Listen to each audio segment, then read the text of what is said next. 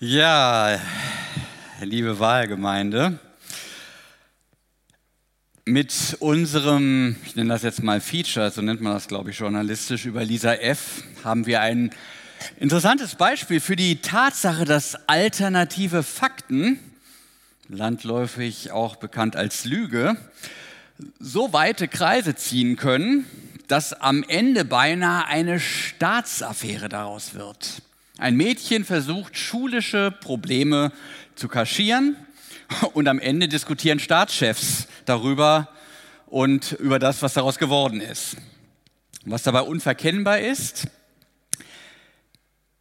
dass sich das Ganze so wunderbar ausbreiten kann, dass Verwandte die Legende fortschreiben, dass schließlich Menschen demonstrieren gehen, dass der russische Außenminister den deutschen Kollegen abenteuerlichste Dinge unterstellt.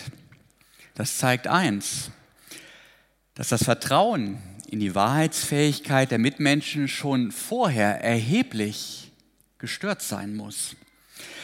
Ich fühle mich an das alte Nietzsche-Wort erinnert.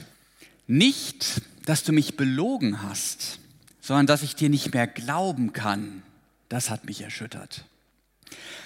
Denn wo gelogen wird, ist längst die Atmosphäre vergiftet. Es ist offensichtlich so viel Falschgeld im Umlauf, dass eine entscheidende Grundlage funktionierender Beziehungen gefährdet ist, das Vertrauen der Menschen zueinander. Und wenn es in den zehn Geboten heißt, du sollst nicht falsch Zeugnis reden, dann geht es um die Bedeutung der wahrhaftigen Rede im öffentlichen Raum. Denn der biblische Kontext ist die Rede vor Gericht, das ja damals auf den Marktplätzen, also in aller Öffentlichkeit, abgehalten wurde. Und die korrekte Zeugenaussage ist bei solchen Prozessen von natürlich maßgeblicher Bedeutung. Umso mehr im alten Israel. Dort wurde Recht weniger aufgrund von Indizien, wie wir das heute machen, als vielmehr mit Hilfe von Zeugenaussagen gesprochen. Man befragte die, die eine Sache mitbekommen haben und entschied entsprechend. Das Recht, das die Freiheit der Menschen zu schützen hat, ist da bedroht, wo Menschen diese Wahrheit beugen. Das ist eigentlich relativ offensichtlich. Das alttestamentliche Gesetz hat diese freiheitsbedrohende Problematik mit manchem Abschnitt kommentiert. Und auch die Propheten haben die Gefahr wahrheitskorrumpierter Gesellschaften immer wieder für flammende Appelle genutzt. Ich lese uns aus dem zweiten Buch Mose im Alten Testament. Es, ist, es enthält einen Teil der Zivil- und Strafgesetzgebung im alten Israel. Und da heißt es, du sollst kein falsches Gerücht verbreiten. Du sollst nicht einem Schuldigen Beistand leisten, indem du als Zeuge Gewalt deckst. Du sollst der Menge nicht auf dem Weg zum Bösen folgen und nicht so antworten vor Gericht, dass du der Menge nachgibst und vom rechten Weg abweichst. Du sollst den Geringen nicht begünstigen in seiner Sache. Du sollst das Recht deines Armen nicht beugen in seiner Sache. Halte dich fern von einer Sache, bei der Lüge im Spiel ist. Den Unschuldigen und den, der im Recht ist, sollst du nicht töten, denn ich lasse den Schuldigen nicht recht haben. Du sollst dich nicht durch Geschenke bestechen lassen, denn Geschenke machen die Sehenden blind und verdrehen die Sache derer, die im Recht sind. Du sollst kein falsches Gerücht verbreiten. Fake News ist nicht das Recht auf eine eigenwillige, kreative Sicht der Dinge, sondern es ist ein Anschlag auf die Freiheit. Ein Zeuge soll sagen, wie sich etwas zugetragen hat, wie es gewesen ist. Er ist sozusagen das letzte Fenster in eine Vergangenheit, zu der wir sonst keinen Zugang mehr haben. Lisa F. war aber keine Zeugin, sie war Regisseurin einer fiktionalen Wirklichkeit und das hat sich gerecht. Die Wirklichkeit nimmt es uns übel, wenn wir sie verbiegen. Sie holt uns ein. Sie hat längere Beine als die Lügen. Ich glaube, das will uns auch Gott mit den zehn Geboten nahebringen. Diese Gebote sind falsch verstanden, wenn wir sie als kleinliche Gängelungen eines religiösen Geistes verstehen, der uns überall dort in die Parade fährt, wo es gerade anfängt Spaß zu machen. Gott hat als alles bestimmende Wirklichkeit vielmehr zehn, ich nenne das mal Leitplanken eingeschlagen, wo er sagt, wenn ihr hier drüber hinausgeht, dann holt euch die Wirklichkeit schmerzhaft ein. Diese zehn Dinge sind unbedingt zu unterlassen, wenn das Projekt Erde nicht abstürzen soll. Unser subjektives Gefühl mag ja in dem Moment der Gebotsübertretung ganz anders sein. Man sieht den kurzfristigen vermeintlichen Vorteil, den man daraus zu ziehen hofft. Das Ding will ich haben, die Frau ist heiß. Wenn ich Sonntag durcharbeite, sehe ich vielleicht endlich mal wieder die Tischplatte von meinem Schreibtisch. Naja, aber das Leben ist komplex. Wer hätte das gedacht, dass die Schulprobleme von Lisa auf dem Tisch des russischen Außenministers landen? Und wer mag es zweifelsfrei ausschließen, dass das damals sogar einen entscheidenden Sargnagel in das Verhältnis der Russen zur EU getrieben haben kann? Kann sein.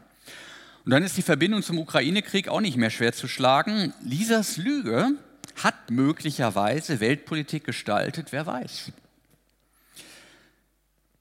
Ich hatte eben gesagt, Fake News ist nicht das Recht auf eine eigenwillige Sicht der Dinge, sondern ein Anschlag auf die Freiheit einer Gesellschaft. Das eigenwillig ist dabei definitiver gemeint, als es vielleicht erscheint. Ich habe nämlich den Eindruck, dass nicht wenige heute der Ansicht sind, dass sich die Wirklichkeit durchaus unserem Willen unterzuordnen habe und die auch den Optimismus besitzen, dass das wirklich funktionieren könnte.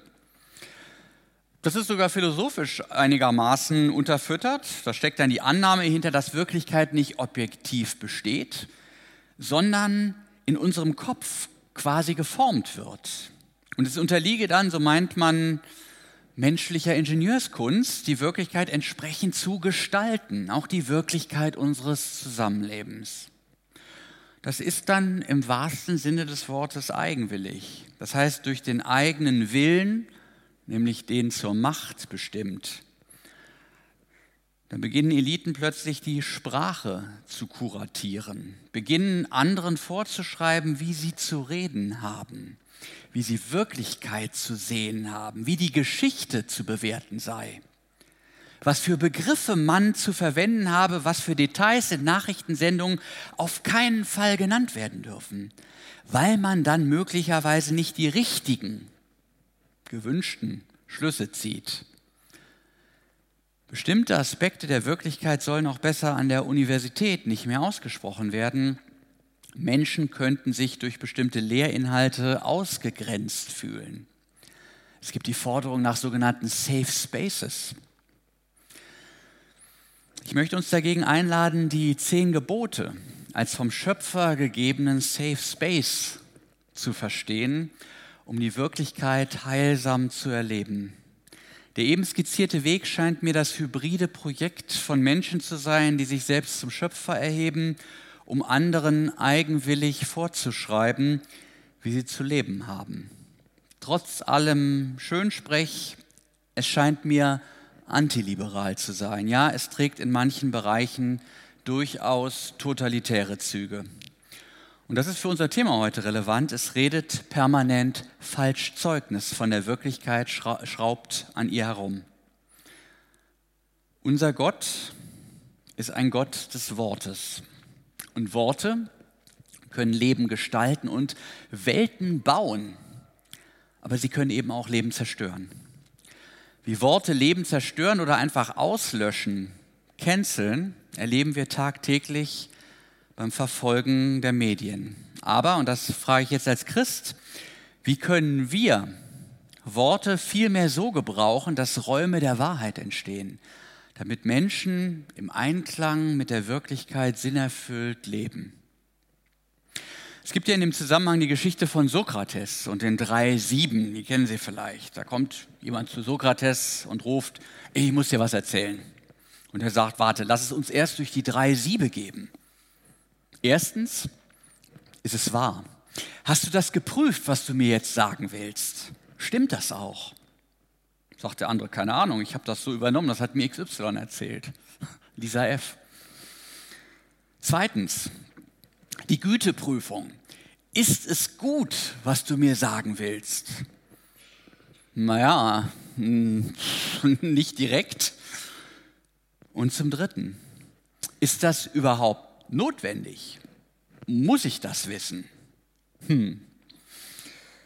Ich hörte von einem befreundeten Kollegen, er hätte in der Seelsorge mal ein Ehepaar gehabt, die dieses Prinzip zu Hause anwenden wollten und dann nach einiger Zeit wieder zu ihm kamen und sich beschwerten, sie hätten sich nichts mehr zu sagen. Wir erkennen darin, dass viel Kommunikation offenbar völlig überflüssig ist. Das erinnert mich an einen Trappistenmönch. Trappisten sind die, die ganzjährig schweigen. Der hatte in seinem Kloster also ganzjährige Schweigepflicht. Einzig im Gottesdienst wird im liturgischen Rahmen gesprochen, ansonsten lebt und isst und arbeitet man schweigend. Nur an einem einzigen Tag im Jahr, ich glaube es war Weihnachten, ich bin mir nicht ganz sicher, sprachen die Mönche miteinander. Und er hat das Kloster dann irgendwann verlassen und berichtet später darüber, was er damals, als er neu war, sich monatelang ausgemalt habe, wie das wohl sein würde, wenn er die anderen Mönche dann am Weihnachtstag im gemeinsamen Gespräch endlich kennenlernen würde.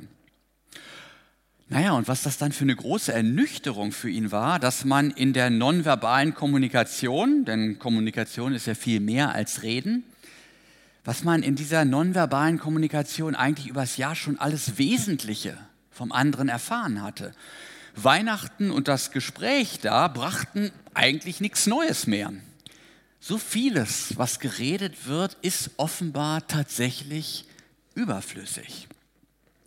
Und dennoch gibt es auch einen Gebrauch der Sprache, wo das Wort wirklich Welten eröffnen kann. Paulus macht da im Brief an die Gemeinde von Ephesus einen Aufschlag und wenn wir genau hinhören, merken wir, dass es die prägende Begegnung mit Jesus ist, den die Bibel ja das lebendige Wort nennt, die der Kommunikation in der Gemeinde noch einmal eine besondere Richtung gibt. Ich lese uns das mal vor aus dem Epheserbrief. Da heißt es, wendet euch also von jeglicher Täuschung ab und sprecht die Wahrheit jeder und jede mit euren Mitmenschen. Denn schließlich gehören wir ja wie die Glieder eines einzigen Körpers zusammen. Wenn euch Zorn erfasst, dann verhaltet euch so, dass ihr dabei keine Schuld auf euch ladet. Noch vor dem Sonnenuntergang soll euer Zorn zu Ende kommen. Gebt auch dem Zerstörer, damit ist der Teufel gemeint, keinen Raum. Wer gestohlen hat, der soll nicht mehr stehlen. Stattdessen soll er sich anstrengen und sich durch seine eigenen Hände Arbeit Güter erwerben, damit er dadurch etwas hat, was er dem abgeben kann, der in einer Notlage steckt. Kein einziges faules Wort soll aus eurem Munde herauskommen, sondern wenn etwas gut ist und andere stärken und aufbauen kann, je nachdem, was gerade angemessen und gut ist, das soll er sagen, damit es denen, die zuhören, etwas von Gottes freundlicher Zuwendung weitergibt. Bereitet dem Heiligen Geist Gottes keinen Grund zur Trauer, denn durch ihn, den Gottesgeist, seid ihr ja mit dem Siegel versehen, dass ihr zu Gott gehört. Und dieses Siegel bleibt auf euch bis zu dem Tag, wo Gottes Erlösung sich ganz entfalten wird. Weit entfernt von euch soll jede Art von Bitterkeit sein, genauso auch Wut, Zorn, Geschrei und zerstörerisches Gerede und überhaupt jede Art von Bosheit. Seid zueinander gütig, voller herzlicher Anteilnahme und vergebt einander großzügig. Denn auch Gott hat euch ja durch den Messias mit seiner Gnade beschenkt. Wenn mal so Revue passieren lässt, was ist dem Apostel hier wichtig? Das menschliche Wort wird in seiner gemeinschaftsbildenden Wirkung hervorgehoben. So wie die Jünger Jesus halt erlebt haben. Er lebte und sprach und litt für sie. Alles, was er tat, tat er für uns, um die Gemeinschaft zwischen Gott und Mensch wiederherzustellen.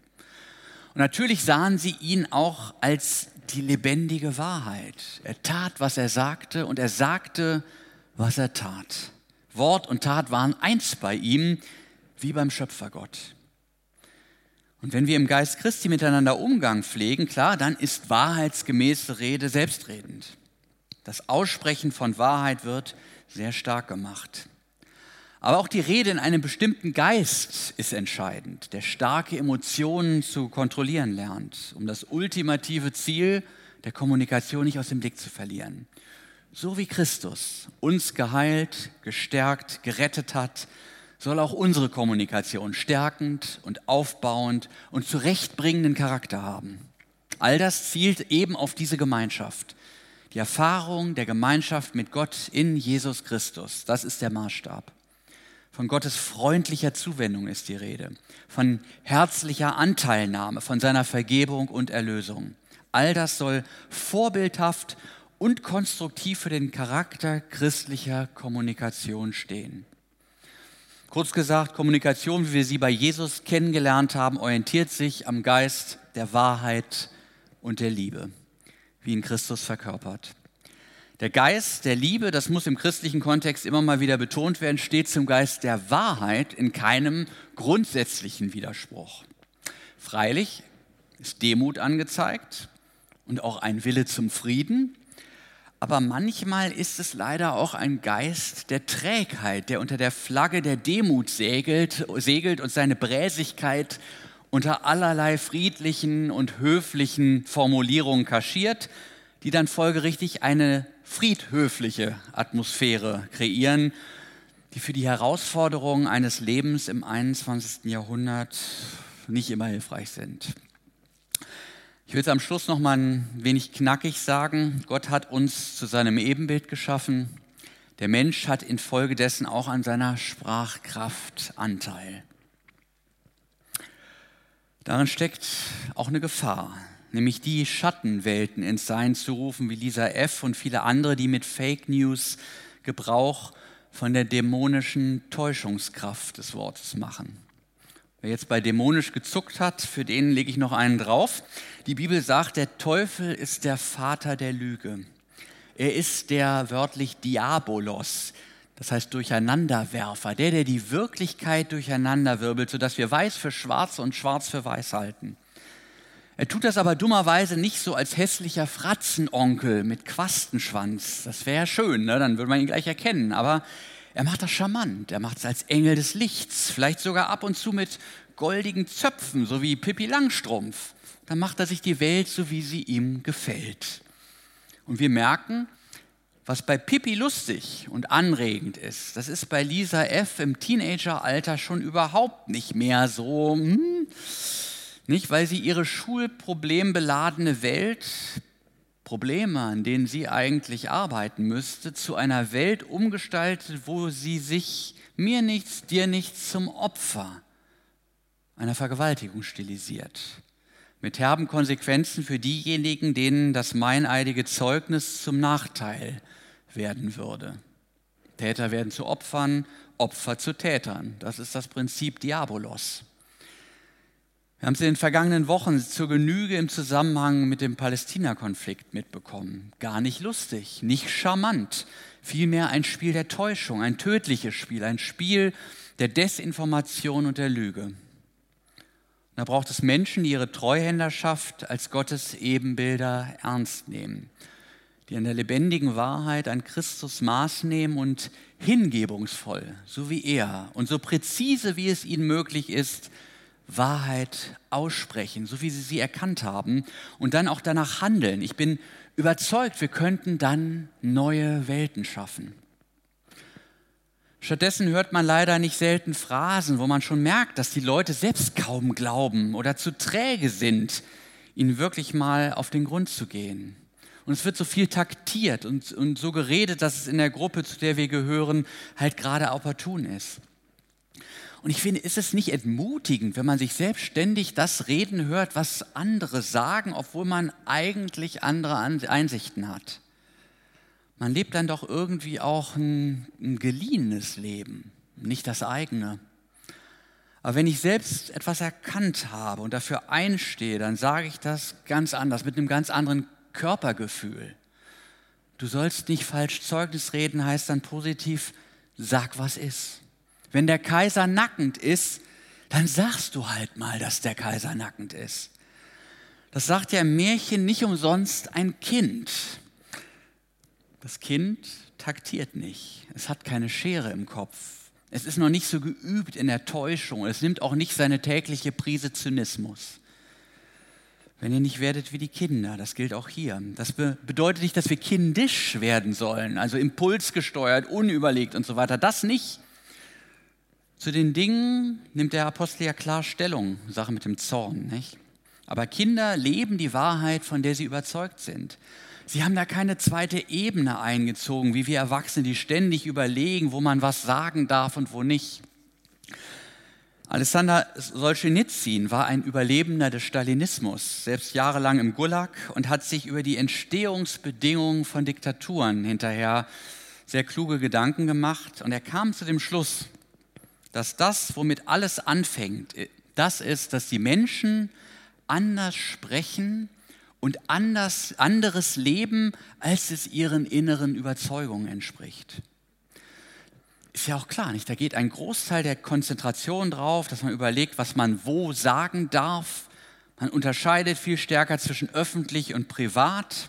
Eltern drillen ihre Kinder in der Schule dieses oder jenes Jahr nicht anzusprechen oder eine entsprechende Wortwahl zu benutzen.